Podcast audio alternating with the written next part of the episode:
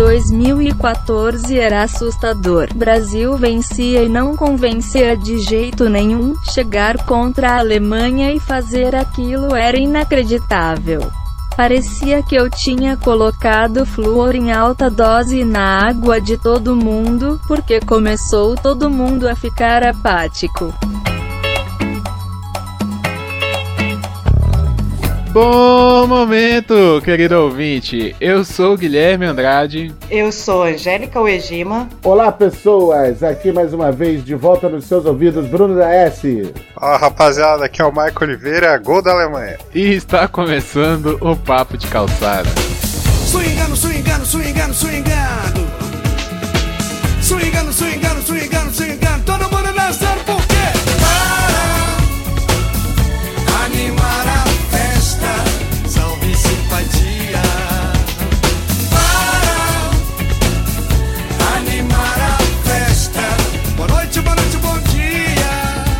Bom, pessoal, vamos falar de futebol, né? Ou melhor, vamos falar de Copa do Mundo. Estamos aí nas vésperas da, Copa do Mundo, né? dia 14 de junho. Rússia e Arábia Saudita. Nossa, que jogão, hein? Exatamente no dia que esse episódio está indo ao ar, o Brasil estreia no dia 17, né? No domingo. É, eu tô viajando aqui, eu achei que eu ia falar pro Bruno. Não, é só na Rússia mesmo, mas é o jogo, né? Rússia e Arábia. Vamos é, falar um pouco, né, de que o brasileiro tem uma relação íntima com a seleção de futebol, com a Copa do Mundo. Relação íntima com sair mais cedo do trabalho.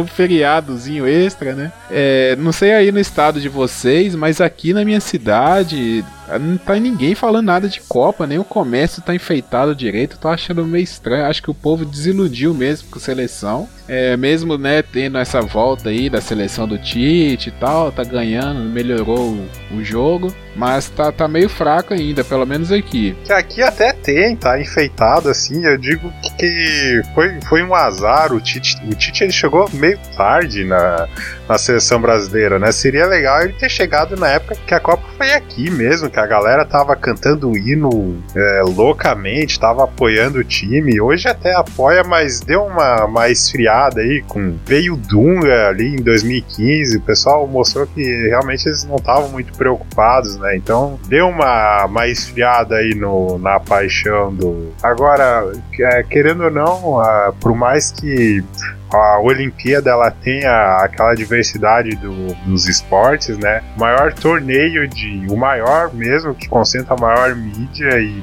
patrocínio, etc., ainda é a Copa do Mundo. É verdade. É o maior torneio do mundo mesmo. Inclusive, inclusive, aos os, os quatro anos, né? Essa alternância vem exatamente por causa disso, porque o que veio primeiro foram os Jogos Olímpicos. Né? Os primeiros Jogos Olímpicos da era moderna foi aconteceu em 1896, aquela história é, idealizada pelo Barão de Cobertan, etc, etc. É, o futebol, o, a disputa né, de, de, de, de, de, de título, é, ou seja, da medalha, ela surge nas Olimpíadas. É a partir de 1922 que se começa a imaginar um campeonato mundial de futebol. Né? Então, assim, a Copa do Mundo ela nasce das Olimpíadas. Tanto é que as seleções, eu pelo menos sei do Brasil, não sei as demais seleções, mas é, o uniforme que eu, a seleção brasileira disputa as Olimpíadas é um uniforme diferente da CBF é, não pode não pode usar o emblema né, da CBF no uniforme das, das Olimpíadas, justamente porque né, a CBF é federada à FIFA e a FIFA ela é dissociada do Comitê Olímpico Internacional. É, com relação a essas é, é, é, sempre engraçado, né? Eu acho que é uma coisa de, de subúrbio por exemplo, aquela história de pintar rua, né? Pintar os paralelepípedos, colocar fita, né? Colorida nos pós.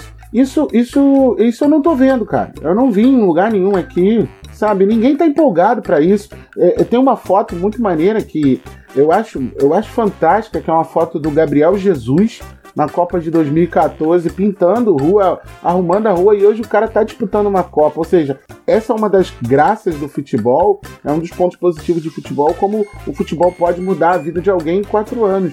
E da mesma forma, eu não tô vendo, sabe, as crianças. Eu não tô vendo nem. Eu só vi até hoje uma criança. Meus alunos não estão colecionando o álbum da Copa, cara.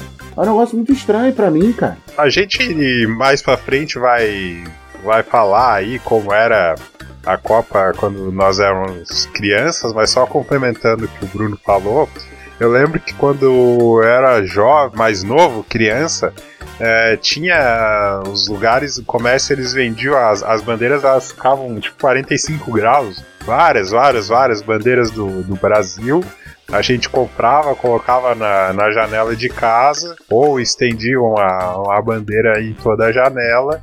E era, esse era o nosso enfeite, era tipo Natal, sabe? Sempre a rua ficava enfeitada de alguma forma e a cidade também procurava se identificar que aquela era uma época de Copa do Mundo. É, eu não sei, não sei qual a razão, não sei se existe só uma razão que ao longo do tempo isso foi meio que se perdendo. Talvez seja uma coisa de época mesmo, né? Ah, nos anos 90 a gente batia taso, sabe? Talvez fosse uma tradição daquela, daquela época mesmo e virou 2000 pra cá, a sociedade foi mudando, aquela galera foi crescendo e focou em outras coisas. Eu penso muito. Cara, mas eu acho. Fala, fala, Hum, Guilherme. falar. Não, eu acho que tem um- alguma relação com esse 7 a 1 da última Copa, sabe?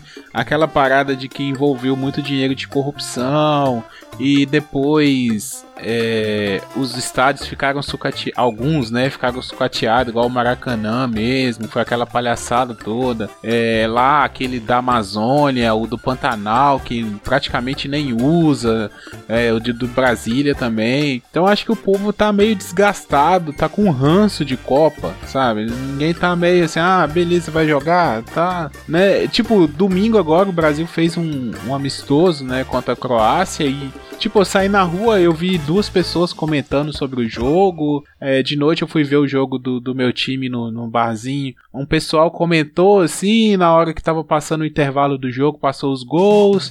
Mas ninguém tá aquela coisa assim, sabe? Ah, e aí, como é que tá? O que, que você acha? O povo tá meio desanimado mesmo. Eu acho que é por causa da última Copa, esse ranço ainda. É, tem, eu acho que tem, né? Um pouco de- desse medo. E a gente pode. tem várias formas que a gente pode é, começar nesse assunto, porque o 7x1 ele foi traumático, depende muito de como você vê, né? O problema é sempre a expectativa que se coloca no, no negócio, que se coloca na, na, na seleção. Eu, por exemplo, a última seleção que eu acreditei foi a de 2006. Eu não acreditava na é, eu não acreditava na seleção de 2002, acreditava muito na seleção de 98, né? E foi aquele, aquela coisa muito doida contra a França. É, mas e- e eu não acreditava na seleção de 2002. Na seleção, a partir dali, que pô, é, eu sempre penso assim, em 2006, cara, tinha Kaká e Ronaldinho Gaúcho no, no meio campo para distribuir a bola, sabe? Era, eram os caras com os melhores passes para deixar quem o atacante que fosse na cara. E ainda tinha o Ronaldo gordo e ainda tinha o, o- o Adriano maluco como atacante. Então eu- era, era uma seleção boa. E aí eu não sei, esse 7 a 1 ele foi engraçado, porque assim, eu lembro, é, a gente pode abrir uma par essa parte, né? O que, que você estava fazendo no 7 a 1 o 7x1 eu tava fazendo churrasco, né? A família toda tava vendo. eu tava de costas pra televisão. E, bicho, é, até fazer 5. Eu me lembro que do 3 pro 4, tá? do gol 3 pro, 10 pro, pro gol 4, não demorou 5 minutos. Então, eu vi o replay do terceiro gol, voltei pra virar a carne, enquanto eu tava virando a carne, saiu o quarto gol. E eu falo assim: que isso? É, tem um gol que foi atrás do outro. Teve um gol que foi na saída de, de bola ali Foi, que eles foi. perderam. Acho que foi esse aí, do 3 pro 4. Perderam É. a bola já fizeram outro. Então, assim, eu acho que é, é, isso já, já, já deixa todo mundo meio marcado. Mas eu também acho que é besteira. E outro o fato que eu acho que não empolga mais é que a juventude, os garotos mais jovens, eles hoje estão muito ligados em nesses jogadores que jogam nos clubes da Europa, né? Que jogam por fora. Você vê muito moleque falando aí do grupo mesmo de futebol que eu tenho aqui, é, os caras mais jovens, não, quando tava tendo os jogos do, do- da Champions League, não, Ala Madrid, como se o cara fosse madrilenho, sabe? Torcedor do Real lá na Espanha. Então é um negócio, pra mim, que aí o cara não quer ver a Copa é, para torcer pelo Brasil. Ele quer continuar vendo esses caras que ele vê É. na Champions jogando nos seus times. Só que quando você, pô, é- quando você bota um Lewandowski que joga pela Polônia, pô, o time da Polônia é o quê? Nunca vi a Polônia dar trabalho. Isso é um negócio que a gente não falou aqui, né? O, de 2002 pra cá, 2002 que foi a última que o Brasil ganhou, que teve festa, etc. O futebol ele ficou muito globalizado e globalizante, vamos dizer assim, né? Ele acabou chegando pra gente de várias formas. A gente, a Band passava Começou na Rede TV, né? O esporte interativo. Não sei se vocês lembram. Ele começou o esporte interativo na Rede TV. E. ah, o, eu não lembro se era esporte interativo na Rede TV, mas eles começaram a passar a Liga dos Campeões ali e o Campeonato Inglês. Que era o Éder Luiz e o Neto, isso em 2004. E na Band eu tenho certeza que era esporte interativo. E aí passaram a Liga dos Campeões em 2005, Campeonato Espanhol. E isso até. Isso, aí 2006 pra frente foi o mais o inglês e o italiano, parou ali. A Band parou ali em 2007, a Record pegou a Liga dos Campeões até 2009 e 2010 a Globo pegou, antes era a Band e ficaram as duas, né? Então a gente acabou tendo acesso a vários campeonatos e surgiram esses grandes jogadores aí, Messi, Cristiano Ronaldo, eh, arrebatando uma porção de fãs ficou mais atraente do que os nossos próprios jogadores e é o que foi falado aí, né? Mas é, a Champions ela ainda não tem o mesmo status da Copa do Mundo, mas está em segundo lugar fácil, né? Não sei o que, que falta aí. Talvez essa esse aumento das seleções torne a Copa do Mundo futuramente menos atraente do que a Champions. Então é mais interessante eu ver se realmente, se esse ano o Messi ou o Cristiano Ronaldo eles vão conseguir fazer a última grande Copa deles do que acompanhar a seleção. E tirando o Neymar ali, e o Neymar nem agrega tantos fãs quanto esses outros, não, não fica tão interessante. E tem um- uma outra coisa que eu- eu- você falando agora, eu pensei, pesa muito duas coisas, na minha opinião, que é o seguinte, é uma Copa na Rússia, vai, é meio estranho. A Rússia não, É longe. é longe, a Rússia não tem, não tem essa tradição no futebol, isso é um primeiro ponto. E se você pensar que a Copa de 22, né, 2022, vai ser no Catar, vai ser um negócio mais estranho ainda. e tem o seguinte, cara, a Copa que foi aqui no Brasil em 2014, ela foi fantástica. Quando você para pra Foi. pensar que os jogos começavam 10 da manhã, aí você assistia outro que começava uma hora da tarde, e você assistia outro que começava 3, 4 da tarde. Eram três jogos assim em sequência, bicho. Então, pro cara que gosta de futebol, assistir 7, 8 horas de futebol direto. E, cara, foi muito boa a Copa do Mundo. Foi muito boa. O próprio clima, né? Exato. A Costa Rica chegando às quartas de final, sabe? Teve todos os elementos maneiros que a gente no Brasil gosta de ver. E essa Copa não tá empolgando tanto. Ela é, Não. ela é fria de todos os jeitos, sabe? É, eu falei, eu falei aqui que é longe, né? Aí com certeza alguém tá ouvindo. Ah, mas 2002. Mas é que 2002 ainda tinha aquela paixão, né, gente? Agora não tem. Então, deixa, eu- deixa eu puxar um outro assunto aqui, que aí até colo é, colocar mais a Angélica no, no assunto aqui também, que é a minha primeira Copa que eu assisti realmente, que eu me lembro de ter visto a maioria dos jogos, só teve um que eu não vi, foi a de 2002, que foi essa do Japão e Coreia. E eu lembro que eu vi os da primeira fase, a gente acordava de madrugada, né? De manhã ia pra escola, Era acordava de isso, madrugada cara. assistia os jogos, depois voltava a dormir. Eu não entendia muito. Era assim, isso. é, é, é uma Copa meio estranha, realmente. Eu não, não, não entendi muito aquela Copa. Eu tinha uns 10 anos de idade, por aí. Mas eu lembro que o Brasil foi campeão e tal. E o time começou a jogar bem, começou a empolgar e tal. E igual vocês falaram aí, era uma Copa estranha. Porque era de jogo de madrugada, eram um, dois países é, principalmente a Coreia do Sul, não tinha nenhuma tradição no futebol. O Japão tinha mais tradição, mas a Coreia do Sul nenhuma tradição. Então, mas foi uma Copa assim diferente. Tá? Depois veio ali, né, 2006, a gente ficou aquele quarteto fantástico lá e tal, e foi um meio desiludido também. E 2010 eu até botei fé também e achei que ia longe e tal, apesar do time do Dunga. 2010 não teve Copa, teve um buraco negro ali que falaram que era a Copa do Mundo. Mas não, dá pra acreditar que era a Copa. A Copa voltou em 2014. Eu não lembro nada quase da Copa de 2010, vocês acreditam? Eu lembro que a gente que o Brasil foi eliminado pela Holanda, não foi isso? É, o Brasil eliminado pela Holanda, a África, Vuvuzela e um ano antes o inglês do Joel. Essa foi a.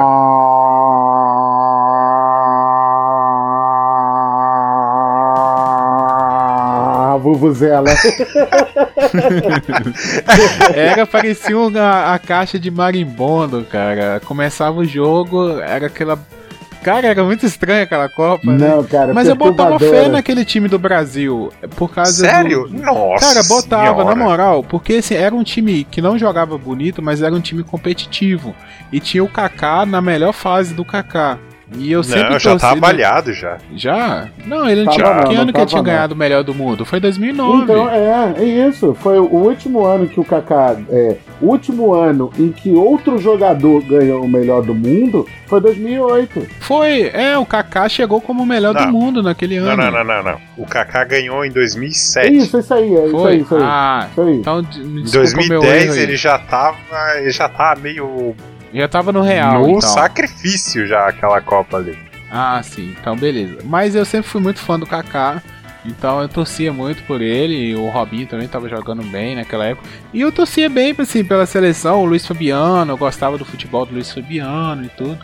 Então eu torci bem assim, mas quando foi eliminado, a minha maior frustração de eliminação foi contra a França, cara, em 2006. Na moral, aquele jogo foi frustrante assim, de, de falar, porra, cara, a gente podia ter ganhado. E o time da França era um time embaçado 2006 mesmo. de- não, de- 98. Não, 2006 também. Não, 2006, 2006. Pra- nas quartas de final com o gol do Henry, que o Ah, Roberto Carlos ficou ajeitando é, a meia. ajeitando o meião. Isso, um gol de É. falta, o Henry bateu no segundo tempo. O Fez o gol. meião do Roberto Carlos. Isso, e era um jogo. Eu, o Zidane meteu o chapéu no Ronaldo. Eu lembro desse trem tudo. Então ali pra mim já foi. É, ali foi a eliminação cruel, assim. Então 2010 já foi mais tranquilo. Foi um jogo bem disputado e tal. Agora deixa eu te perguntar, você jovem, quando você viu em 2006 o Brasil perdendo pra França do jeito que perdeu, você chorou? Não, não. então, chorar, em não. 1986, que é a primeira Copa que eu lembro, bicho, eu chorava copiosamente durante o Jornal Nacional. Ó, veja, o jogo foi de tarde.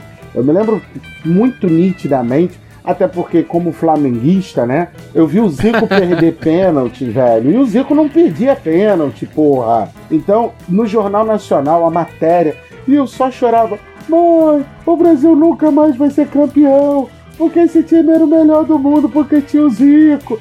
E chorava. E a minha mãe tentando consolar, me, me consolar porque o Brasil tinha perdido para a França. Não, meu filho, daqui, daqui a quatro anos tem de novo. Você vai ver que o Zico vai jogar de novo, não sei o quê. Em 1990, o Zico se aposentou definitivamente do Flamengo. Quando chegou a época da Copa do Mundo, eu não vi um jogo da Copa do Mundo de 1990. Nem o, o quando foi, No- foi eliminado pela 90, Argentina. 90 é igual 2010. Não teve Copa em 90. Não, deixa eu só voltar nessa, nessa do Zico aí, rapidinho, Angélica, só um minuto. É, essa do Zico, a minha mãe comenta sobre esse jogo, você acredita? É uma, é uma eliminação que marcou ela também. É, a gente conversando, ela falou assim: nossa, teve um ano. né, Foi até nessa da, da última Copa aí e tal, a gente comentando 7x1. Tá, falou assim, nossa, teve um ano que o Zico perdeu um pênalti e o Brasil foi eliminar, mas foi uma tristeza. Todo mundo ficou triste aquele ano. E foi justamente isso aí, lembrei agora do Bruno falando. Pode ir, Angélica. Ah, é que eu acho que talvez eu seja a anciã aqui, né? Que a primeira Copa que eu lembro e que eu realmente sofri, foi engraçado, eu tinha de 10 para 11 anos, foi a de 82, é uma antes da do Bruno. Que foi, assim, ele fala, ele acabou de dizer que a melhor foi a de 86 por causa do Zico, mas a de 82, que também tinha Zico, eu acho que historicamente ela foi considerada durante muito tempo a melhor seleção que o Brasil levou para a Copa. e que também foi eliminado também em pênalti, só que daí foi para a Itália, né? E foi eu lembro que eu de 10 para 11 anos e aquilo doeu sério, assim, aquilo foi grave também. Não cheguei a chorar, né, porque eu não tinha, nunca tive essa ligação com o futebol, fora muito da Copa. E, mas eu lembro quanto doeu. Agora de 86 eu lembro melhor ainda. Foi inacreditável, duas Copas seguidas, o Brasil perdendo os pênaltis. Né? E vinha 86 com aquele pique, com aquela gana de 82, né? De fazer aquela. de, de, de ter sido eliminado de um jeito tão. né? Nos pênaltis e uma seleção absurda que aquela que o Tele levou. Ô, Angélica, deixa, deixa eu perguntar uma coisa. Nada, nada a ver com o que a gente tá. Por que, que as mulheres não têm a relação com o futebol que nós homens temos? Dá seu ponto de vista, por favor. Eu não tenho, não tenho muita ideia, não. Não tenho. Acho que na realidade, como a gente não acaba não sendo muito estimulada na prática desse esporte, a gente acaba também não se envolvendo muito com as questões relacionadas a ele, né? Então, talvez essa seja uma possibilidade, talvez. E outra é que já muito cedo, né? A gente já criança, a gente quer saber e tal, e, e, e as pessoas não explicam muito não também. Então você já vai perdendo interesse nisso por si só. Então eu gosto do futebol, eu só não tenho muita paciência para acompanhar. O que aconteceu comigo também foi um outro processo de acabar pegando um pouco de birra, de como as coisas funcionam, que é outra história. Mas eu não saberia fazer uma análise geral, assim. Teria que ver mais com, com outras meninas, eh, outras mulheres que tenham um grande interesse e quais foram as dificuldades que elas encontraram, né? Mas eu lembro, assim, de criança querer saber e na escola e tal, ah, deixa pra lá, você é menina, se não é para você. Eu passei por isso e. Ah, isso faz sentido para mim. Talvez isso, meio, mesmo que eu não tenha percebido de um modo tão consciente, tenha me desestimulado. Porque eu lembro que o time da minha cidade, né, o Londrina Esporte Clube, o Leque, que naquela época ficava indo e voltando da primeira divisão, é, em casa a gente acompanhava, mas era só. Era acompanhar o Leque um ano ou outro e Copa do Mundo. No mais eu não, não conseguia me interessar. Eu acho que é um pouco da magia da, da Copa do Mundo é isso também, né? Que reúne a família toda. Né? É o futebol. É, durante quatro anos ele é coisa de homem. Aí é o pai e o filho que assiste. Na Copa do Mundo, não. Reúne a família toda, chama os amigos, a mãe, a filha, todo mundo vai assistir jogo, vai torcer pelo Brasil. Aqui em casa mesmo, a minha mãe, ela nunca foi de. Eu, eu tenho um irmão, né? Então aqui é só minha mãe de mulher. É, ela nunca se interessou assim de conversar de futebol e tal, mas quando ela, ela conta que quando ela era pequena ela jogava bola na rua, brincava de bola também e então ela assim, às vezes assistia, até hoje às vezes assiste jogo do, do, com a gente, ou eu, meu irmão tá vendo jogo, ela vê junto. E na Copa ela sempre vê jogo, até na, no, na Alemanha, né, do, do 7 a 1 eu tava vendo com ela aqui em casa, tava só nós dois no dia aqui em casa. Aí eu lembro que ela até ficou chateada, saiu, falou assim: "Ah, esse trem tá de sacanagem", e tal, saiu. Mas ela sempre assistiu. Já a minha namorada, ela é flamenguista e ela gosta de acompanhar jogo do Flamengo. Sempre acompanhou e tal. Aí já não sei a relação dela com o futebol como é que é, mas ela sempre assistiu desde pequenininha. É, eu acho, olhando de fora, que essa questão que a Angélica falou de estimular faz sentido. Claro, outras mulheres podem trazer outro ponto de vista, mas com certeza é um dos pontos que, que, que pesa aí no, no futuro, né? Conforme a pessoa vai ficando mais velha. Vocês falaram aí da, da experiência com a primeira Copa. Primeira Copa que eu tenho lembrança, assim, em 94 eu era muito, muito, muito, muito pequeno. O pouco que eu lembro é que jogos perto do meio-dia só. Foi a Copa da França primeira, assim, que eu tinha uma boa lembrança. Eu lembro que teve a semifinal contra a Holanda, que eu era pequeno, que eu, eu ficava na frente da TV ali, que foi um jogo bem maluco, assim. Eu lembro até hoje de um gol que o Valdo perdeu sentado na frente do goleiro da Holanda. E eu tava na cozinha vendo essa cena. Aí foi pros pênaltis, eu tava na cozinha também, que o Tafarel defendeu. Aí foi bizarramente engraçado. No dia da final, eu não era muito ligado na, no futebol, né? Era pequeno ainda. Foi andar de bicicleta. A, a, a rua vazia, a cidade vazia, né? Todo mundo. E eu andando de bicicleta com meu primo. Quando eu cheguei em casa, que tava o meu pai, o meu tio ali na frente da TV, eu perguntei, já tá na hora dos pênaltis? Aí eles, não, o Brasil perdeu 3x0. Já tá na hora dos pênaltis. Eu, eu falei de 2002 porque 2002 foi uma Copa que eu realmente acompanhei, né? Eu lembro de todos os jogos e tal. A de 98, eu lembro muito do, do Tafarel, cara. Não sei porquê, né? Ele já era aquele ídolo todo de ter pegado pênalti em 94 e tal. E eu lembro muito do Tafarel. Tudo era Tafarel, Tafarel, Tafarel e só isso assim que eu lembro. E lembro do meu pai vendo o jogo. Não, também. na Copa de 94, só um instantinho, na Copa de 94, é, quando o Brasil chegou à final, né, contra a Itália, eu virei pra minha mãe e perguntei assim: Ô mãe, você que, que era viva na época, como é que é quando o Brasil ganha a Copa do Mundo?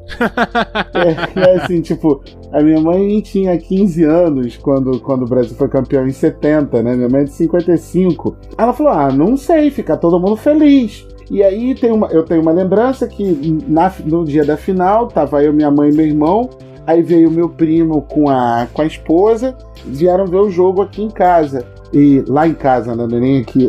Aí chegou, e pô, aquele empate que não, não ia, não acontecia nada. E aí entrou pra prorrogação. Quando o- a mulher do meu primo foi ao banheiro, aí, tipo, foi aquele gol que o, o- o Romário perdeu com aquele cantinho do pé que ele, ele não acertou, ele tava debaixo da trave, ele não acertou. Sei, E sei, aí a sei. gente, caraca, que foi a maior chance de gol que teve naquele jogo. Quando ela saiu do banheiro, a gente volta, volta, volta pro banheiro, que o Brasil quase fez um gol. E aí entra essas superstições, né? É, dois- é, desde que eu tô com a Renata, né? A primeira Copa que eu estive junto com ela foi em 2010. E a gente fez, né, em 2010, uma camisa pra gente. E em 2014 a gente também fez uma camisa. Em 2014 a gente. A nossa casa a gente deixou toda decorada, né? Então vários amigos vieram ver os jogos da fase de grupo lá em casa. E um amigo foi com uma camisa que ele não lava há não sei quanto tempo. É a camisa que ele vê o Brasil jogar as Copas do Mundo. Então. A camisa dele fedia. Aí eu falei assim: Porra, Cláudio, tá escrota essa camisa. Eu falei assim: é a camisa que eu assisto jogos do Brasil. Não mexe com ela. E foi aquele jogo. acho que foi o, o terceiro jogo da, da, da fase de grupos. Agora eu não vou lembrar qual foi. E Acho que foi Camarões. é isso aí. E aí, né, o Brasil passou né, nessa fase de grupo. Aí falou assim: pronto, mais um motivo para não lavar a camisa. Já estamos classificados para as oitavas. Cara, mas qual que é o sentido das superstições, né, bicho? Eu- É, não tem porque, tipo assim, o time ganha uma vez só, cara, e depois É. você continua usando aquela superstição e não ganha, e você continua. Não, mas daquela vez ganhou. É, não, isso é tão doido, porque são quantas milhões de pessoas assistindo. Entendeu? Então, assim, se eu usar, eu, no meio de milhões de pessoas, vou causar tal efeito. Eu não vou poder fazer nunca churrasco nunca mais, pô. Tava fazendo churrasco no dia de 7 a 1. Nossa, é. Só, só abrir um parênteses rapidinho, que o Bruno falou sobre, ah, fulano foi no banheiro. É, que eu ouvi uma história em uma rádio aqui, no, que passa aqui no sul de Santa Catarina, daquela final da Champions League de 99, do Bayern com o Manchester. Que o Bayern tava ganhando de 1x0 e o Manchester fez dois gols em um minuto, um negócio assim. Que o torcedor do Bayern ele foi no banheiro, o Bayern tava ganhando. E ele voltou, o Bayern tava perdendo. Caraca, o que tá acontecendo? Mas o 7 a 1 foi quase isso, né? Eu lembro que eu saí meio rápido da sala pra resolver alguma coisa, eu voltei e tava 3 a 0 É. Não, a- acho que a gente pode. Vamos aprofundar essa, igual o Bruno falou, onde você estava no 7x1, né?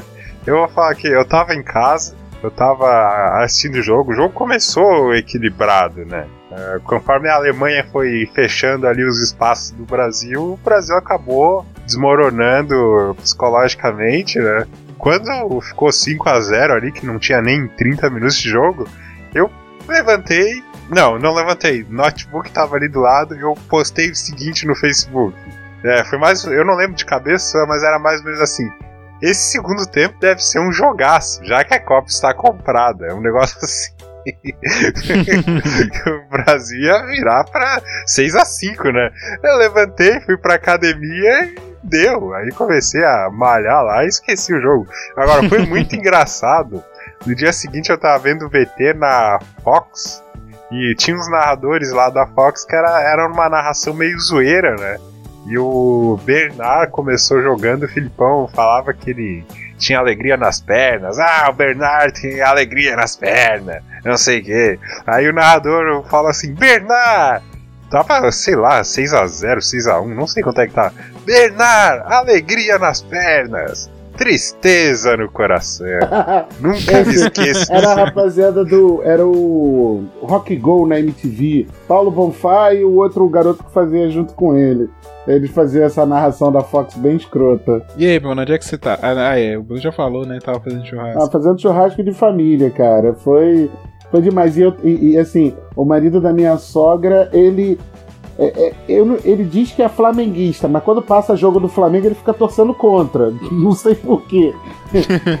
Esse domingo mesmo, o Flamengo tá jogando contra o Corinthians e ele tava doido para chegar em casa para ver o, o, jogo do Corinthians. Mas quando chegou em casa ficou falando mal do Flamengo que não fazia gol, tá? ainda tava 0 a 0 é, No dia do, do, do, do 7 a 1 ele falava isso. Do, do que, que adiantou comprar a Copa? Para fazer esse tipo de vergonha, que eu não sei o que ele ficava falando mal do Brasil o tempo todo. Fora isso, né, que desde 98 rola aquele e-mail é, que exigiu ah. um, um, uma reunião secreta nos vestiários, vendeu o resultado da partida para não sei quem, não sei quem, não sei que lá. É, é, não.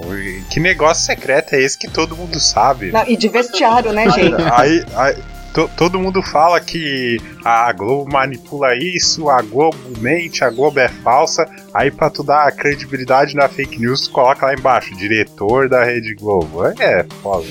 Não, o, o, legal do 7x1 foram os memes da internet, né? A bandeira do Brasil com uma trave lá e 700 bolas no fundo do gol ah, o Cristo Redentor com duas, sei lá, semi-automático, a taça fica.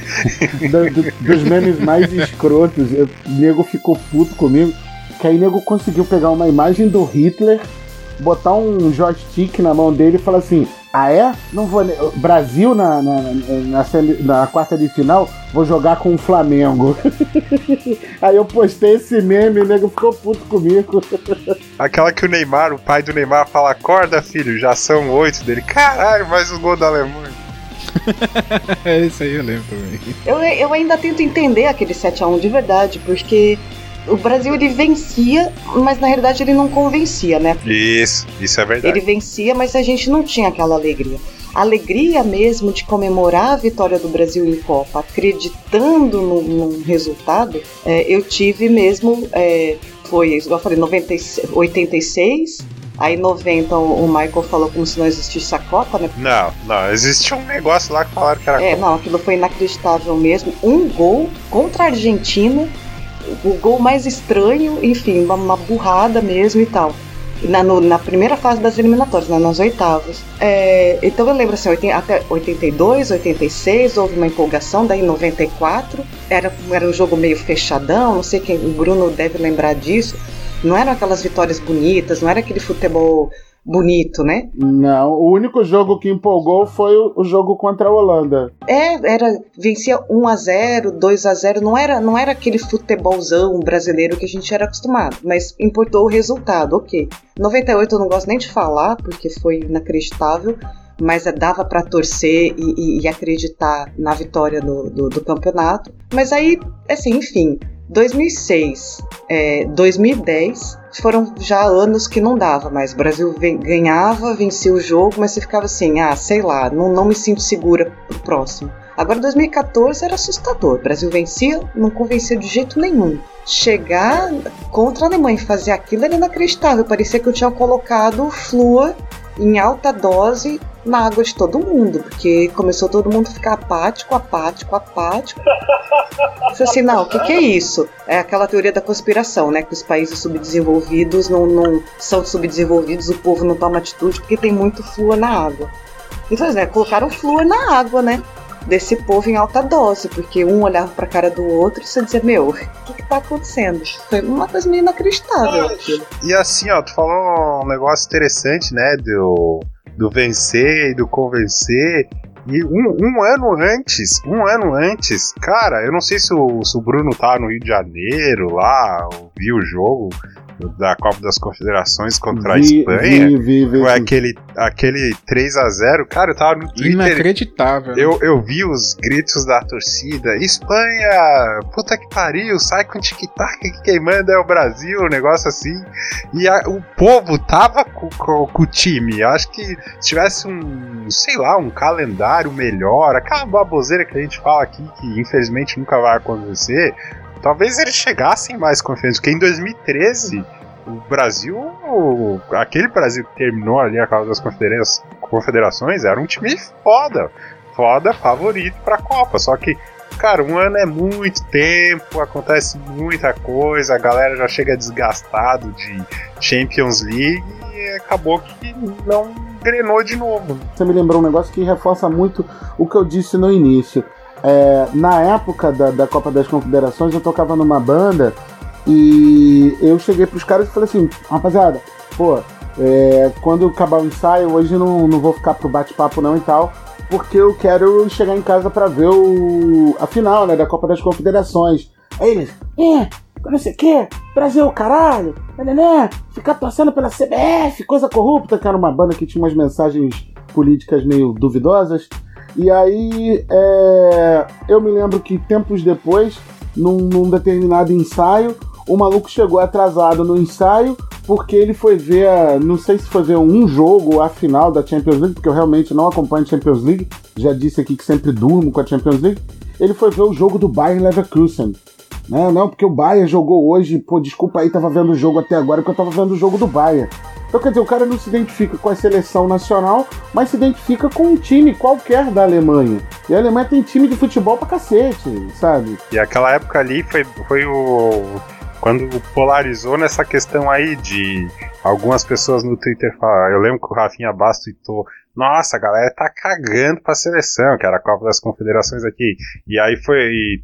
Coincidiu o início dos, dos protestos ali, coincidiu com o jogo, salvo melhor juízo Brasil e México, acho que foi em Fortaleza, e foi o primeiro jogo que a galera cantou o hino falando assim, ó, galera, é, aqui a gente gosta de futebol e é isso mesmo. A gente tá com a seleção e deu. Ué, se você lembrar que nas próprias Olimpíadas de 2016 teve aquele garotinho que ficou clássico nas redes sociais, que ele riscou o nome do Neymar pra botar o nome da Marta. O nego levava mais fé na seleção feminina de futebol do que na seleção masculina durante as Olimpíadas. Aí que tá, cara. Eu acho que o torcedor brasileiro, ele é sem vergonha com a seleção. Quando não tá, tá mais ou menos igual nós estamos agora, a galera fica naquela, assim, não acredita muito, beleza. Mas se a gente chegar nessa Copa e começar a passar de fase, passar de fase, volta todo mundo, cara. Eu acho que Volta, mesmo volta. assim, com esse negócio de Champions League e tal, a galera volta a acompanhar e volta a torcer. E eu, eu cito o exemplo de 2002, que foi a primeira Copa que eu acompanhei nível hard, assim, né? Já era um pouco mais velho. E eu, eu comecei de uma forma meio distante, assim, da seleção. E eu lembro bem de memória que havia uma desconfiança em relação ao time de eh, torcida. E eu não digo isso, não sei se desconfiança é a palavra, mas o público e imprensa não acreditava muito que aquela seleção pudesse ganhar. É claro, várias coisas aconteceram, o time acabou que chegou voando fisicamente, mas isso aconteceu em 2014 também. A forma como a primeira vitória foi construída de virada, cara, foi muito foda. A torcida tava junto, comprando. Aí depois veio aquela, outros jogos, eu já tava meio assim. Acho que o grande, a grande virada mesmo foi no final, na classificação, no final ali da contra a Bélgica e jogo contra a Inglaterra, porque a gente sabia que era um jogo difícil, o Brasil podia cair fora. E tu vê o time reagindo como reagiu e indo pra uma semifinal, aí a galera se uniu ali e apoiou o time aqui no Brasil. Lá também acabou que foi pra final e ganhou. É, e, e outra coisa, agora que você falando aí, se a gente for pegar um paralelo da seleção de 2002 com essa seleção de agora, não longe de querer comparar jogador com jogador, mas é uma situação bem parecida, sabe? Porque você tem um goleiro que não tem muita confiança, é, o Alisson ele não tem muita confiança, não confio nele. A mesma coisa o Marcos, na, naquela época, ele também não era assim, aquele goleiro, tipo o Dida, sabe? O Dida era incontestável. O Marcos já não, não era tanto. Você tem uma zaga ali também, sabe? Na época era Lúcio, Rock Júnior, hoje em dia os laterais eram bons mesmo, é, os volantes também sabe? Kleberson é, até mudou durante a competição. E no ataque você tinha Ronaldinho, que era uma promessa, né? Tava surgindo forte ali. Você tinha um Ronaldo voltando de contusão, que é o caso do Neymar hoje. E o Rivaldo, né? Que o Rivaldo sempre foi aquele camisa 10 constante e tal, sempre foi confiável. É, não sei, cara, tá meio parecido, vocês não acham, não? É a construção do mito, é assim que acontece. o que coincide lá em, 2000, lá em 2002 coincidiu de alguns atletas de alto nível, tipo o Rivaldo, o Ronaldo, o Roberto Carlos e Cafu, eles estarem na maturidade deles, tanto física quanto mental. Em 2006 eles já estavam eles já tinham feito a curva ali. É, eles já tinham feito a curva. Então, minha opinião, o time de 2002 ele não tinha aquela confiança, mas no papel ali eles eram grandes jogadores que quando eles encontraram ali entrosamento eles mostraram é, a maturidade veio à tona, vamos dizer assim. Não tem aqui na minha visão, apesar de ter aquela briga eterna de fãs do Marcelo e do Roberto Carlos, até concordo em relação ao Marcelo, mas eu não vejo o time tão maduro assim para sei lá, pegar um jogo pau a pau nível Brasil e Inglaterra, entendeu? Posso estar enganado, posso estar enganado. Mas eu, eu, eu também não sei se vai ter alguém no, no, mesmo nível do Neymar ali, igual tinha Rivaldo e Ronaldo. Aquela dupla que acabou fazendo vários gols, né? Enfim, eu espero estar errado. Um negócio interessante sobre o Ronaldinho Gaúcho que poucas pessoas lembram, eu lembro, cara, tranquilamente é, primeiro, ele chegou como a promessa de ser o craque da Copa. Eu não sei se tem em algum lugar o jogo Brasil-Turquia completo, mas teve uma chance que o goleiro saiu, sobrou para ele fora da área, ele tentou por cobertura, errou. E o Galvão falou assim: já pensou, craque da Copa já começa com um gol desse? E ele meio que. Ele sempre teve uma dificuldade de ser protagonista ou chamar na seleção. Tanto que em 2006 ele chegou como fadão e ele meio que se escondia ali, né? Beleza, fez aquele jogo com a Inglaterra, tudo, mas 2002 não, não, ficou muito. O equilíbrio ali foi o Cleberson que entrou bem e o pessoal da frente. Tem muito do, do, do, do elenco e do que fazem. Né? Deve ser um saco é, ser, ser jogador de, de, de, seleção brasileira na época do Copa, da Copa do Mundo né, o, no episódio de 7 a 1 ficou muito evidente que aquilo destruiu os nervos do, do, do Thiago Silva. Né, que até então era um cara que todo mundo julgava, um zagueiro, assim, assim e tal. É, você vê que ele tá agora na seleção de novo, mas ele teve que passar, vamos dizer assim, por um certo abismo, né, dele ser questionado, etc, etc, até nego chamar ele de zagueiro incontestável de novo. A mesma coisa aconteceu com o Davi Luiz. Eu não sei nem onde o Davi Luiz joga hoje em dia, mas ele não jogou de volta em, em alto nível. Então, tem, eu penso que tem muito disso. Como tem esses 200 milhões de, de técnicos e cada um tem uma solução, você precisa de um cara como técnico, como, como comissão técnica e tal, que, que apoie bastante disso. Então, acho que o, o, o fracasso ou o sucesso depende óbvio, primeiro do, do grupo que você tem, e segundo do que é, o que o técnico e a comissão fazem com esse grupo. Porque eu sempre, eu sempre penso nessa história, que assim, em 2002 é, foi uma, uma seleção que chegou, a, a, chegou na Coreia, no Japão, é, desacreditada. Eu me lembro no último jogo da, da, da eliminatória para a Copa, quem fez o gol foi o Luizão, cara. Você para e pensa, Luizão. Com passe do Edilson. Luizão era. Ele era atacante, né? Centroavante da, da, da seleção brasileira. Então ela chegou desacreditada. E o grupo lá, em torno dessas, daquela história da Fátima Bernardes, do, da música do Zeca Pagodinho, o grupo foi se fechando lá. Esse mesmo grupo que hoje está na seleção atual, ele é um grupo que se conhece. Marquinhos, Danilo, Neymar jogam tudo junto. O Daniel Alves, se estivesse no grupo, joga junto. É, o, o, o, Thiago Silva também. Então é um grupo que já se conhece, já entende muito bem e que se frequenta, né? Se combate o tempo todo, né? Se, se jogam o tempo todo. É, para mim, por exemplo, das surpresas que tem aí, tipo, eu não esperava que o, o Tite fosse chamar o Fagner como lateral direito. Chamou o Fagner, entende? Nem esperava uma, uma, parada dessa. O Tyson, que ninguém lembrava mais, esse tal desse Fred que levou de novo, que tá lá no, no, no que tá lá no Shakhtar, etc. É, essa questão do grupo, ela é muito diferente. E o que todo mundo diz em relação ao Tite é exatamente isso. O Tite tem um grupo na mão sem encher o saco de ninguém. Em 98, por exemplo, você tem aquela treta do, do Romário com o Zico e o Zagallo, né, que o Romário até fez uma, uma piada com tudo isso.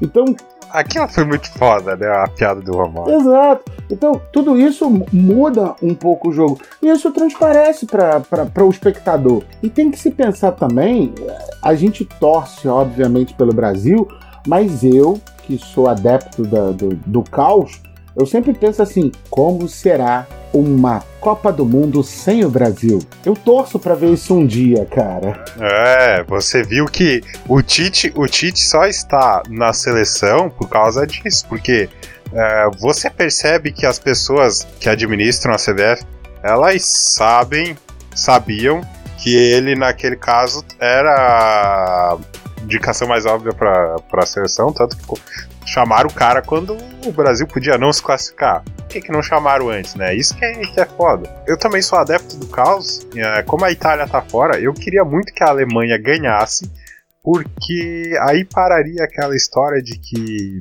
você pega um João Santana, um Luxemburgo, esses treinadores da velha geração.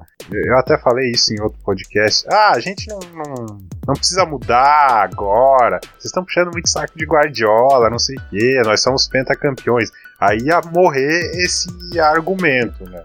Uh, outra coisa rapidinho sobre a lista do Tite, um negócio que eu não entendo, e toda a Copa do Mundo é isso. Esses programas esportivos, que hoje não são mais programas esportivos, são gritarias esportivas, é, discussão, às vezes você questiona até se aquilo é real ou não. Ele. Os caras malhando o pau na lista do treinador, né? E eu não via ninguém falando assim, é, gente. O treinador é ele, ele tem o esquema dele, o pessoal que ele confia, e a gente vai comentar em cima disso, não querer mudar. A lista é do cara, o treinador é o cara, e deu, entendeu? O que, que vai adiantar a gente gritar? Ah, por que, que levou fulano? Por que, que levou fulano? É, é, essa discussão é tão inútil, né, cara? E só para encerrar as bizarrices aí, o Bruno falou da Copa de 98, tem um negócio muito engraçado, tem no YouTube, que é da convulsão do Ronaldo. Tá lá o Tino Marcos, ele entra no quarto que o Ronaldo tava, aí ele fala assim: o Ronaldo acho que ele tinha 21 anos na época, né? Mas ele era o melhor do mundo, fenômeno. Ele falava assim: Ronaldo folheava uma revista masculina. Será que foi isso que levou à convulsão? Virou Ai, a noite de só o, só o Roberto Carlos pra dizer, né? Gente, deixa só fazer umas colocações aqui rapidinho antes. É porque assim, é, a gente fica falando muito da credibilidade, né? O, o Guilherme falou lá no começo é, ah, não, não, a gente não está parecendo muito empolgado, as decorações em loja, aí em Governador Valadares ele não está vendo muito.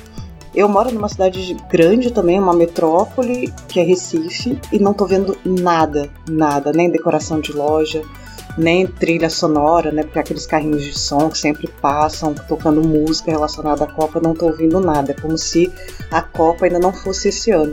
Aí eu queria sei lá, eu tava aqui divagando enquanto ouvia vocês, os comentários e tal, agora, aí me ocorreu uma ideia que eu não tinha parado para pensar. Até onde minha memória alcança, que é a Copa de 82, foi 82 a gente estava bem, perdeu nos pênaltis. 86 a, a, seleção brasileira ia bem, perdeu nos pênaltis. Chegamos em 90 com gás, na, na, nas oitavas, perdemos por 1 a 0 contra a Argentina. Então chegamos em 94 ainda meio assim, sabe? Né, a gente vinha de, um, de, de um, uma sequência de Copas de bom resultado. Uma eliminação em pênalti, pô, caramba, que chato, mas enfim, não colocava a credibilidade da seleção em jogo. Aí 94 foi né, o nosso tetra, enfim, o nosso tetra e tal. Aí foi, chegou em 98 rasgando, né? Chegamos na final e aí essa história de convulsão de Ronaldo Fenômeno. Né, como um jogador iria desestruturar um time todo para chegar numa final e fazer 3 a 0. Ok. Eu acho que em 2002 é, foi muito, foi um pouco disso que a gente chegou descrente é, na Copa de 2002.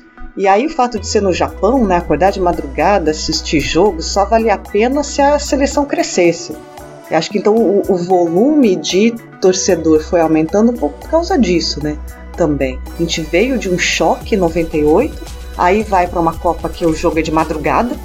Aí, não, peraí, né? Vamos, vamos Vamos esperar para saber se vale a pena acordar de madrugada para assistir. Agora, gente, depois de 2002, pensa bem. 2006, o manhã do Roberto Carlos. 2010, eu não consigo lembrar o que foi que aconteceu naquele jogo contra a Holanda que a gente, que o Brasil perdeu. Felipe Melo, exatamente. E dois frangos do Júlio César. É, aí veio 2014 que a gente não precisa dizer.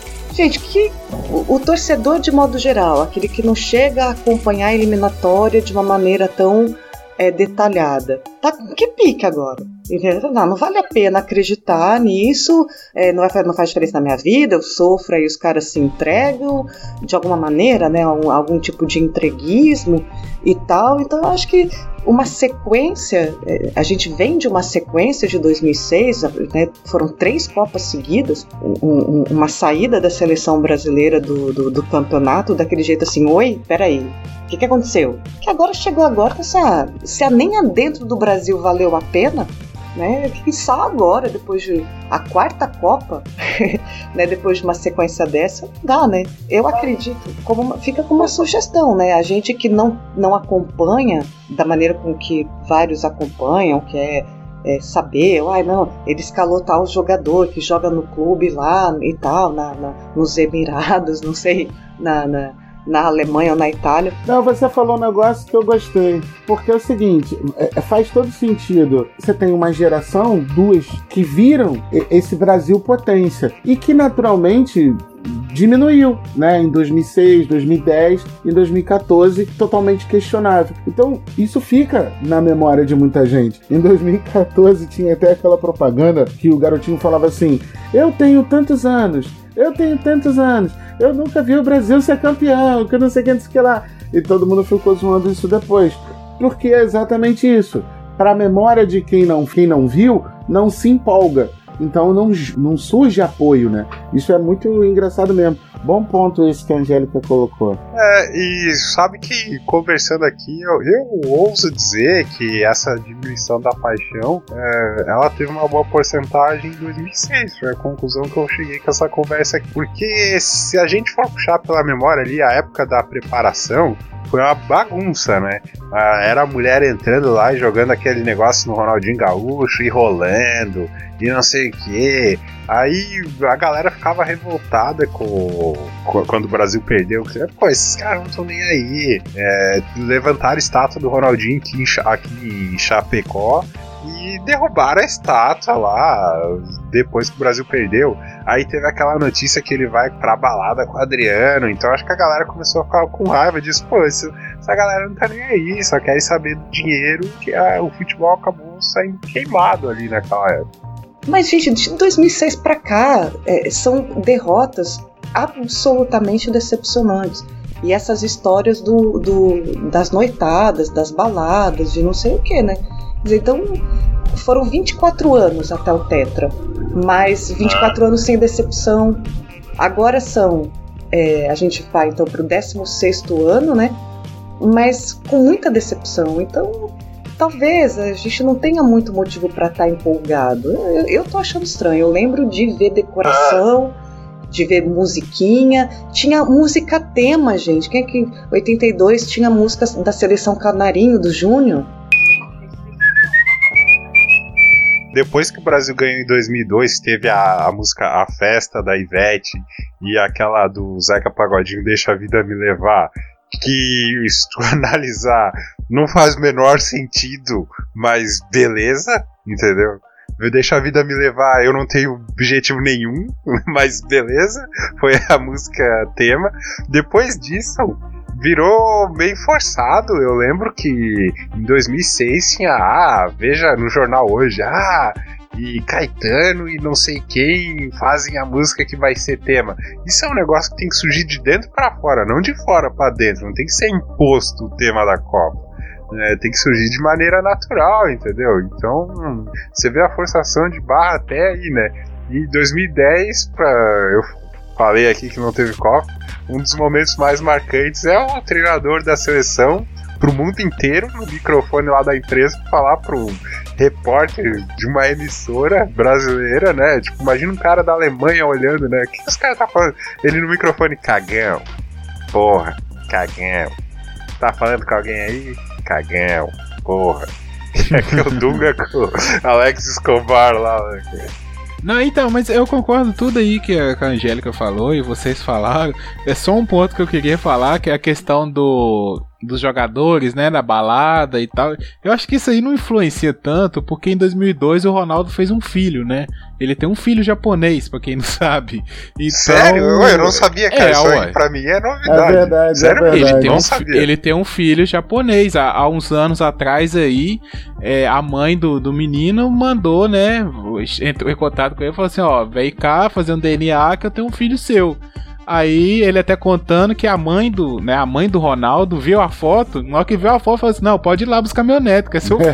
o moleque é a cara do Ronaldo, cara, só é japonês. é verdade. Então, eu acho que essa resenha aí do tal, da, da balada, não sei o que, eu acho que até não tem nada a ver muito assim, não.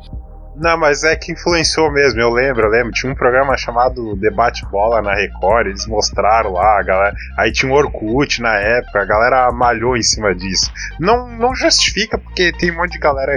O Ronaldinho ele saía quando ele era, o melhor do mundo, quando ele passou a não ser, isso virou um problema. Eu concordo que não é, mas foi levantado na época. Eu acho assim, nunca deixei de torcer pela seleção. Não sou desses que torce contra o Brasil, não consigo, sabe? Não, desde pequenininho eu sempre fui ensinado a ah, tá tendo Brasil e não sei quem no ping pong na Olimpíada. Eu torço pro Brasil. Meu, ah, tá tendo. Eu sempre fui assim, cara. É minha, sabe? Eu fui ensinado assim, então eu sempre é Brasil, eu tô torcendo pro Brasil. Eu se é um brasileiro, eu tô torcendo pelo Brasil. Então não consigo, acompanho, vejo jogos, não tenho nenhuma empolgação. Domingo agora, né, antes da gravação aqui, a gente é, teve Brasil e Croácia. Acordei, né, botei o despertador para levantar domingo 11 horas e assisti o jogo, beleza. Não grito no gol do Brasil, não comemoro aquela coisa toda assim. Mas é legal, gosto de ver, acompanho, conheço os jogadores, conheço a tática que o Tite tá usando. Você falou um negócio agora, eu tenho, lembrei de uma outra coisa, né? Em 94, eu sei lá porque saí mais cedo da escola, e aí eu fui ver, tinha um jogo, não vou lembrar, era um, um jogo do, de um país do leste europeu contra a Suécia, se eu não me engano, e foi um jogaço de bola, foi um jogaço de bola, e saiu, acho que foram sete gols, se eu não me engano, nesse jogo, uma coisa assim. E eu- a minha mãe, quando chegou em casa, eu tava gritando gol, igual um tarado. Aí minha mãe olhou, mas o Brasil não tá jogando, o que, que você tá? Foi ali que eu firmei o meu conceito. Eu gosto de gritar gol, amigo. Não importa se é de time. a Copa do Mundo é legal por causa disso. Você grita gol o tempo todo, velho. É. Não, Ah, e outra realmente. coisa, emendando rapidão. Pô, a galera reclama que o, que o Galvão grita gol muito emocionado quando é do Brasil, né? Pô, tem mais é que gritar mesmo, cara. É, é muito foda a narração do Galvão quando é emocionante assim. E também é, é bizarro quando é o contrário, né? Eu lembro de 2002 que o gol da Inglaterra foi a falha do Lúcio. o Galvão assim, aí é gol dado, aí é gol, é gol, gol da Inglaterra. Ele indignado, né? Ele é corneta pra caralho, né? O Galvão é muito corneta. É, o Galvão no, no 7x1, olha aí de novo, virou passeio. é.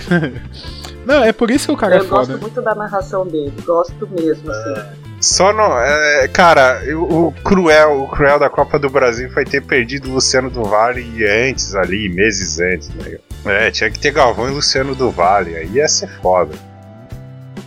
Vamos fazer o bolão seguinte: até onde vocês acham que o Brasil vai chegar e, e qual que vai ser a final e o campeão aí, se não for o Brasil, né? O que, que vocês acham aí? Pô, Brasil, ó, Brasil e Costa Rica, tá?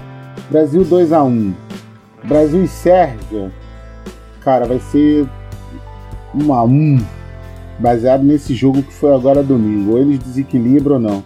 E Brasil e Suíça vai ser pedreira. Brasil 3, Suíça 2. Cravando aí, cravando aí. É, com, eu acho que o Brasil, o Brasil chega com tranquilidade dá para chegar nas quartas. Eu ainda não fiz chaveamento aqui, tô para fazer chaveamento. O Brasil passa em primeiro e aí teria que ver como é que pega, né, o chaveamento. Mas o Brasil passa em primeiro no grupo, o grupo não é tão difícil quanto o nego fala não. Você acha que dá o quê aí? Umas quartas de final, uma semifinal, o Brasil O chega? Brasil chega nas quartas de final. E quem que você acha que é campeão aí nesse ano? Campeão, cara. Cara, dá pra eu chu- Acho que eu vou chutar a, a própria Alemanha de novo. A Alemanha consegue chegar. Consegue chegar na final de novo? Beleza, anotado. Pode ir. É, assim, torcer pelo Brasil é inevitável. Eu, eu tive, eu tenho um raciocínio muito parecido com o do Guilherme. Eu não consigo torcer contra nada que represente meu país. Eu não sei de onde vem isso, mas é assim. Então torcer, claro que eu torço que a nossa seleção se dê bem. Né? Eu torço para que o Brasil saia campeão, saia, venha o Hexa e tal, né? É, e torço assim, né, com qualquer esporte que o Brasil, qualquer Olimpíada de matemática que o Brasil esteja, é, torço, né, que quero que é, os representantes, se, quem representa o nosso país se dê bem. Então, é, torcer eu torço sim, e torço para que o Brasil chegue campeão, mas aí puxando para uma realidade, eu acredito também que o Brasil possa sair campeão do grupo. Eu tenho um pouquinho de medo da Suíça, é, só um pouco, assim, mas tenho medo das zebras, né? Talvez Costa Rica dê um pouco de trabalho. Podemos sair campeão do grupo. A partir daí, meu amigo, eu não, não sei muito o que esperar, não, mas é, eu vou mais ou menos no- no- na ideia do Bruno de que pelo menos até as quartas dá pra ir. E também concordo com o Bruno de que eu acho, eu vejo um potencial na Alemanha sair campeão. Campeã. E só me localizem, se a Alemanha for campeã, ela é penta ou ela é hexa? Ela é penta, ela é penta. Olha só, nós podemos ter Brasil e Alemanha nas oitavas, maluco. É, teria que um ficar em primeiro e o outro em segundo, né? É. Mas tem, tem chance disso acontecer porque, é, assim, eu não, não convivo, obviamente, com um jogador de futebol, né? Mas o que a gente lê é que para alguns times, seleções europeias, a fase de grupos é para você classificar. Então, dentro dessa filosofia, pode ter aí um México da vida arrancando um empate da Alemanha, entendeu? É, se bem que a estreia, é difícil, ou uma Suécia, um negócio assim, entendeu? Ou um saldo de gols, a Alemanha de repente fica em segundo. Ou o Brasil um empate numa estreia, entendeu? Eu, eu vejo o Brasil chegando na semifinal, assim. Eu, eu, queria, eu queria que o Brasil ganhasse por causa do treinador, que é um treinador que, ao estilo dele, ele tá, tá trazendo coisas novas, assim, é, que dialogam com, com o resto do mundo. Porque não adianta tu, tu ficar com a filosofia que é dos anos 90, que todo mundo estudou e vai te superar, entendeu? Tu tem que estar tá se atualizando. E da nova geração, ele é um cara que saiu na frente aí. Então, ele ganhando vai dar muito gás para treinadores novos que ainda são vistos como desconfiança. Eu vou torcer é, pro Brasil ganhar. E se o Brasil não ganhar, eu torço para Alemanha ou Espanha de novo. Quem eu acho que vai ganhar? Eu não tô assistindo muito futebol ultimamente, mas pelo que eu tô lendo, é, o melhor futebol quem tá jogando é a Espanha. Então, sei lá, jogo que a Espanha aí pode ganhar. E aí, pessoal? Mesmo aqui não tendo participado do, do episódio da Copa, eu queria deixar aqui minha, minha opinião de como vai ser o Mundial. É, eu tô apesar dos pesares de tudo que, que a gente fala, eu até tô torcendo aí pro nosso Brasil aí ser campeão. Tem as ferramentas para isso. E assim, eu tô torcendo mais por causa do Tite, não por causa de jogadores X ou Y e, e formação tal e tal. É mais causa do técnico mesmo, que ele é um cara batalhador e merece. Grupo E: Brasil, Suíça, Costa Rica e Sérvia. É, vamos colocar aqui a Suíça, né, que tem aquela, aquela fama né, de não. Até, até essa Copa ainda não tomou nenhum gol né, na Copa. E eu acho que eles vão manter nessa. Eu ainda acredito que a Costa Rica tem potencial para passar. Vou apostar aqui que passa Brasil e Suíça. E aí quem os quatro semifinalistas desses França e Brasil e a outra vai ser Argentina e Alemanha. É, esses é, são os meus palpites aí para essa fase até a semifinal. França e Brasil de um lado e Argentina e Alemanha do outro, e aí corre o sério risco né, da gente ter lá o Brasil e Alemanha, lembrando aí o que aconteceu em 2002, né? E é isso aí, boa Copa a todos. É, o meu palpite, eu acho que o Brasil passa em primeiro do grupo tranquilamente com três vitórias. Eu acho que o Brasil nem empatar com esses times aí não vai empatar. Eu acho que seria um desastre empatar com a Sérvia ou uma Suíça, apesar que a Suíça só empata na Copa do Mundo, né? A Suíça tem o privilégio de ser eliminada de uma Copa do Mundo sem perder um jogo e sem tomar um gol. Ser eliminado nos pênaltis. É, ó, 2010 acho que foi 2010. A Suíça foi eliminada nos pênaltis nas oitavas sem tomar um gol em tempo no, no jogo normal e sem ganhar também, né? Patou três vezes, classificou. É, então eu acho que o Brasil ganha, passa a primeira fase tranquilamente em primeiro. Acredito que a Sérvia passa, aí é o Sérvia ou Suíça, não sei. E eu acho que o Brasil tá ali quartas ou semi. Eu acho que daí não vai não. Apesar que sei lá, né? Brasil também é. chegar, né? Não sei. É. Agora, se não der Brasil, eu tenho dois palpites. Um a Argentina, apesar né, de ter apagado a Argentina, Argentina, mas eu gostaria de ver o Messi campeão do mundo. Eu acho que é um cara que merece, que jogou muito bola, já tá indo pro final da carreira. Eu gostaria de ver o Messi campeão do mundo. Se, o, se a Argentina não chegar, eu acho que França ou Bélgica, assim. Bélgica por nunca ter ganhado e sempre ter tido times bons, competitivos. E a França, porque eu tô vendo o time da França bem assim, ajeitadinho. Eu já assisti uns jogos da França e tô, tô gostando do futebol deles. Então seria um palpite aí para campeões. É, então encerramos aí a, a, os palpites, né? Vamos ver depois aí que terminar a Copa quem é que acertou, quem é que errou. E vamos Brasil, né? É, vamos fazer o momento cultural. Vocês tiraram alguma coisa aí para indicar? Ah, olha só, verdade, verdade. Momento cultural. Roda a vinheta. momento cultural. fala pra mãe. Eu tenho, eu tenho um livrinho legal, eu ainda não terminei de ler ele, mas se vocês puderem procurá-lo, é fácil de achar. Chama O Futebol Explica o Brasil. Ele é legal porque assim ele analisa o momento, né, que os primeiros clubes começam a surgir. Ele tem um detalhe legal quando que ele fala que nos, no, no começo do século passado, no né, começo do século 20, é, principalmente no estádio das Laranjeiras aqui no Rio de Janeiro, sempre quem ia mais ver os jogos de futebol eram as mulheres, e não os homens. As mulheres eram os, os torcedores mais acalorados do que os homens. Até porque os homens achavam aquilo coisa. E realmente era, né? É, futebol era coisa de operário, sabe? Não era coisa de, de homem da estirpe, de homem da elite. E ele explica ali, eu não vou explicar o que acontece, mas ele explica ali como é que surge essa, essa rixa entre Brasil e Argentina.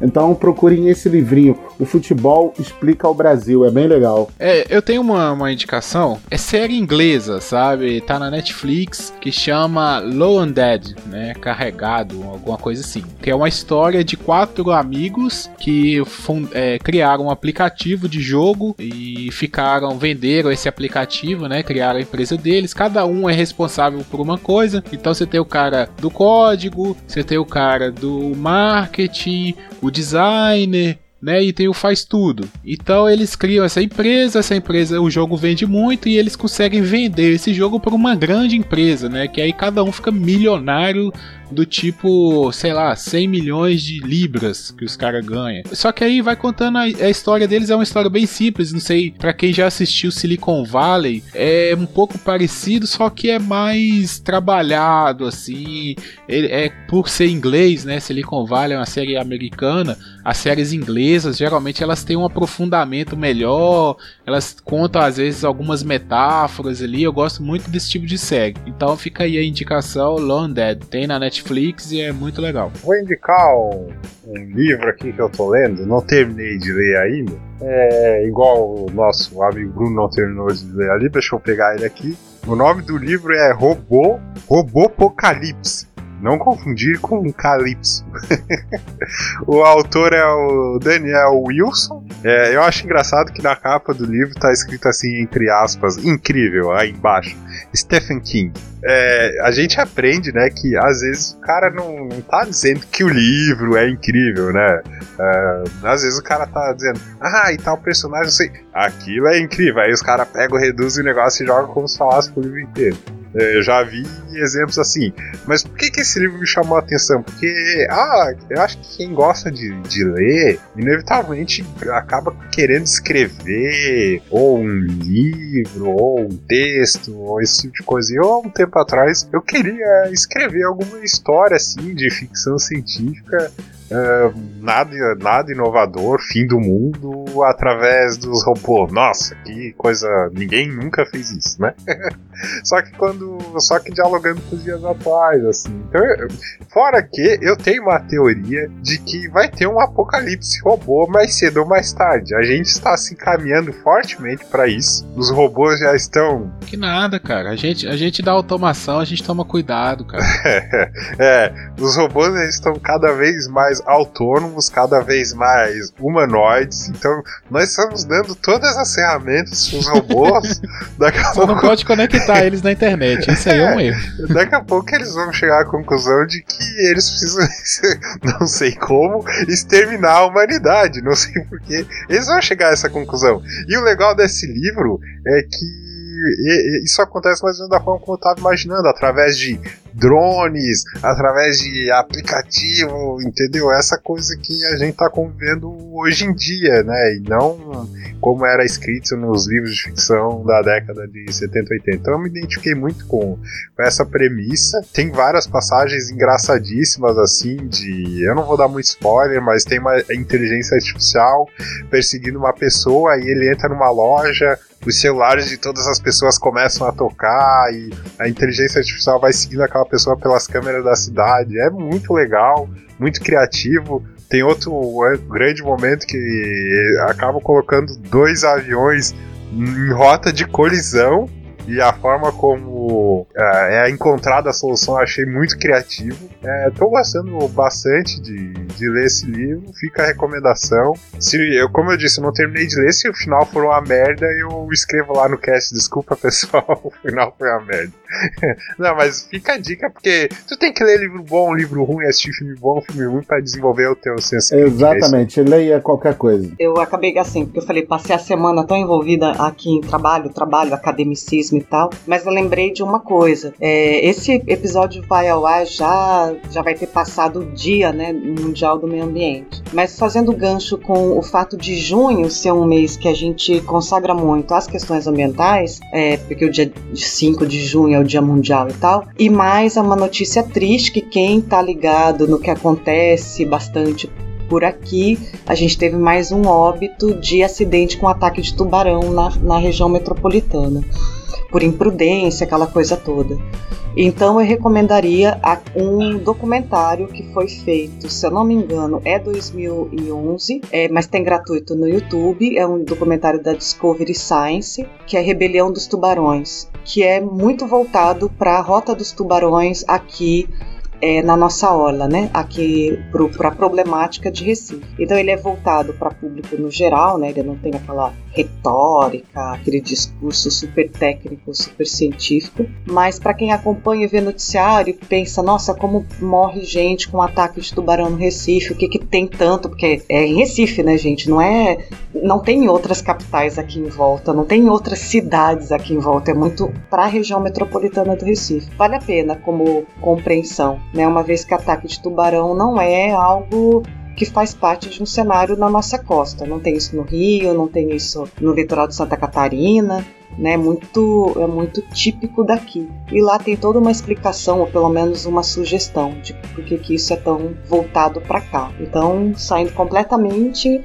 é, aparentemente, dos temas desse mês, mas voltado para a questão ambiental. Fica a dica. Então, galera, muito obrigado a todos vocês que nos ouvem. É, continua nossas dicas aí, né? Siga lá no arroba Papo Calçada, Twitter e Facebook. Nosso blog calçada podcast.blogspot.com.br. Siga os textos, estamos tendo também o remix toda terça-feira. O Papo de Calçada sempre às quintas. Assina o feed, manda seu comentário e indica pro coleguinha. E é isso aí, galera. Valeu também a todos que participaram aqui né? Bruno, Angélica e Michael. E até semana que vem. Junho é um, um mês totalmente temático, né? Então, semana que vem aí vamos falar de festa junina, aproveitar o São João. E é isso aí, galera. Até na próxima semana. Abraços a todos!